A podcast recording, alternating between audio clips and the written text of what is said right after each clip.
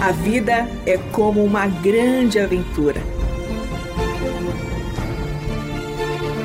A Bíblia é nossa companheira e o Eterno nossa fonte de sentido nessa jornada.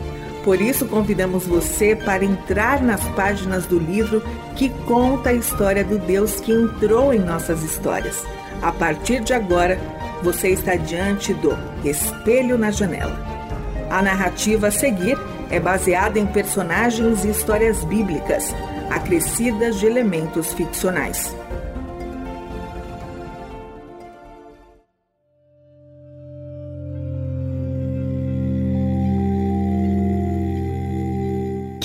nunca teve medo de deixá-lo chegar mais perto.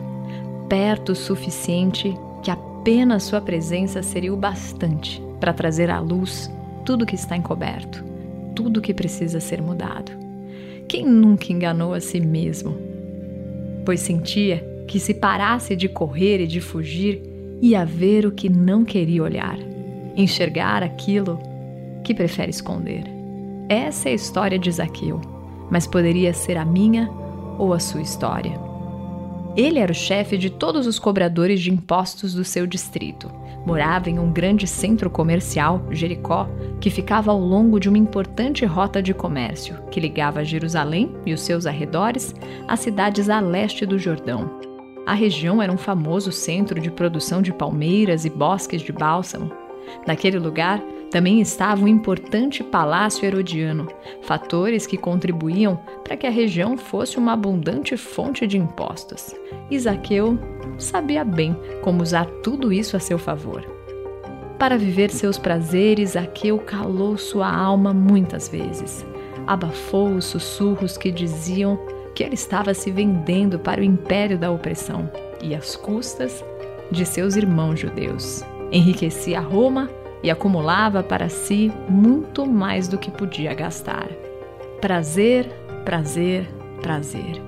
Prazer que não nos incomoda, não nos tira do lugar onde estamos, nos deixa refém das nossas paixões. A fase que se vive como se Deus não existisse, e caso exista, está longe o bastante para se atentar aos detalhes da nossa vida. Zaqueu vivia na alienação, até que passa a escutar sobre Jesus.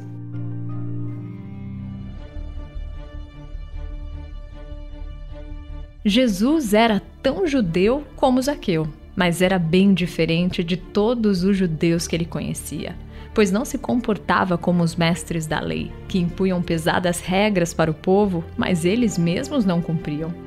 Zaqueu conhecia alguns doutores da lei que até se aproveitavam das economias das viúvas. Claro que ele achava isso um absurdo, e às vezes furioso ao ponto de esbravejar, com o rosto ardendo de raiva e quase professando uma palavra de ódio, sentiu uma leve indicação interior, quase uma suspeita, de que talvez poderia estar sendo um pouquinho hipócrita. Mas o que fazer?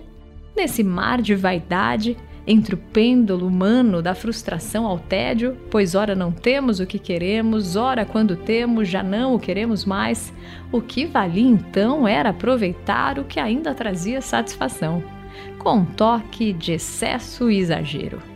Zaqueu vivia assim, mas como contei outrora, ele passou a escutar sobre Jesus. E quando isso acontece, uma fagulha de inquietação brota de seu interior. O que ele deveria fazer? Ir atrás para conhecê-lo? Ou abafar essa voz? Ele bem que tentou, mas fazia tempo que nada despertava sua curiosidade. Então, sem compromisso, é claro, decidiu apurar com certo distanciamento por que as pessoas seguiam esse homem. Durante alguns dias, Aqueu abriu os ouvidos para escutar os depoimentos do povo. Alguns diziam que esse judeu era um enviado da parte de Deus, pois estava devolvendo a saúde aos doentes. Outras mulheres estavam maravilhadas. Ele não só lhes dava atenção, sem fazer distinção, mas ensinava como um rabi, cheio de autoridade e compaixão. Até as crianças o tocavam e conversavam com ele e ele não as repreendia. Por esse motivo, depois de muito ouvir, buscou ver de perto se esses relatos faziam algum sentido. Pois bem, agora viu uma chance. Jesus estava de passagem ali em sua região, rumo a Jerusalém para a celebração da Páscoa.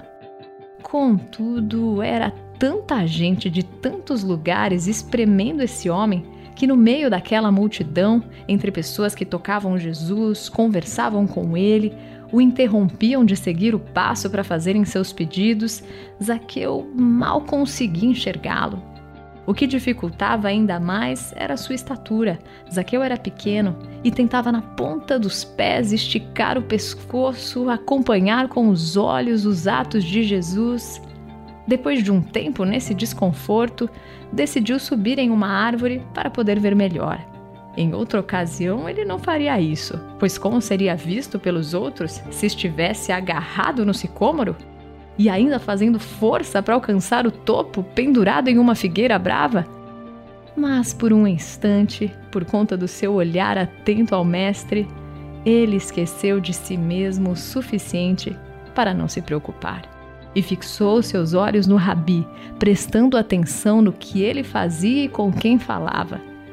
Zaqueu era mais um na multidão, entre curiosos, entre seguidores, entre os discípulos do Mestre, entre tanta gente de tanta parte que estava aglomerada ali para ouvir o que Jesus tinha a dizer e para serem curadas de suas doenças.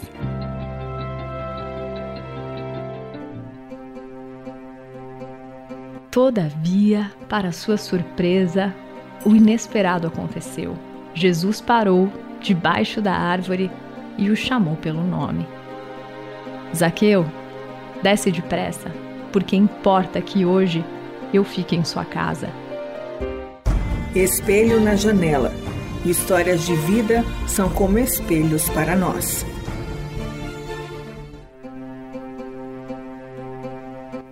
Aquelas palavras, ah, aquelas palavras mudariam tudo pois enquanto Zaqueu sentia o seu coração abrasado, batendo rápido pelo sentimento de ter sido visto e estimado, muitos outros se enfureceram. Como um judeu poderia ter parte com um publicano, alguém que enriquece de maneira suspeita? As pessoas sussurravam entre si. Para Zaqueu, entretanto, Jesus se convida para ter com ele um nível de intimidade e profundidade que Zaqueu nunca havia provado. Já estando os dois em casa, uma habitação com variados cômodos de grandes dimensões, na sala de jantar os empregados traziam a refeição e trocavam rapidamente os utensílios usados por outros limpos. Serviam a bebida de modo que o copo nunca ficasse vazio. Nesse ambiente, os olhos de Jesus fitaram com estímulos de Zaqueu. Mas ali havia muita gente. Então Zaqueu se levantou, tocou no ombro do mestre e disse que precisava falar com ele em particular. Conduzindo Jesus para ir conversar com ele em seu quarto, Zaqueu rompeu a vergonha de caminhar pela casa, onde Jesus veria por entre os corredores objetos caros, utensílios repletos de ouro e artes compradas com recursos resultantes de um trabalho do qual ele não podia se orgulhar. Mas não havia outro jeito. Se Zaqueu quisesse ter intimidade com Jesus, era necessário abrir a casa, ter a ousadia de passar pelas salas que lhe causavam vergonha, por entre os corredores indecorosos dos seus desejos alcançados, das suas conquistas sem glória e acreditar que Jesus não apenas suspeitava quem ele era e o que fazia, mas que conhecia seu coração mais do que ele mesmo, e ainda assim o chamava para perto de si. Poderia Zaqueu continuar se escondendo?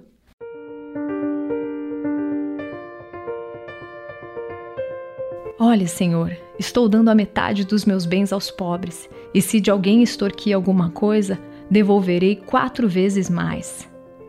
No quarto escuro da casa entrou luz. A verdade e a vida passaram a tomar conta do lar. Jesus nunca arromba a porta. Com gentileza ele entra se abrirmos, se reconhecermos a voz do bom pastor. Zaqueu parou de lutar contra si mesmo, parou de se enganar e deixou que Jesus abrisse o quarto mais vergonhoso do seu coração. A busca pela autoafirmação através do poder e dos bens, às custas de uma vida sem sentido. Aquele foi o primeiro passo de um longo caminho repleto de mudanças. A alienação daria lugar à lucidez. Os excessos cederiam espaço ao equilíbrio. A apatia seria derrotada pela vida plena. O tédio seria vencido pela vida estimulante com Cristo. Jesus o fitou com profundo amor e compreensão e disse: Hoje houve salvação nesta casa, porque este homem também é filho de Abraão. Pois o filho do homem veio buscar e salvar o que estava perdido. Este foi o Espelho na Janela, escrito por Israel Mazacurati, Renata Borjato e André Daniel Heinck. Realização Transmundial.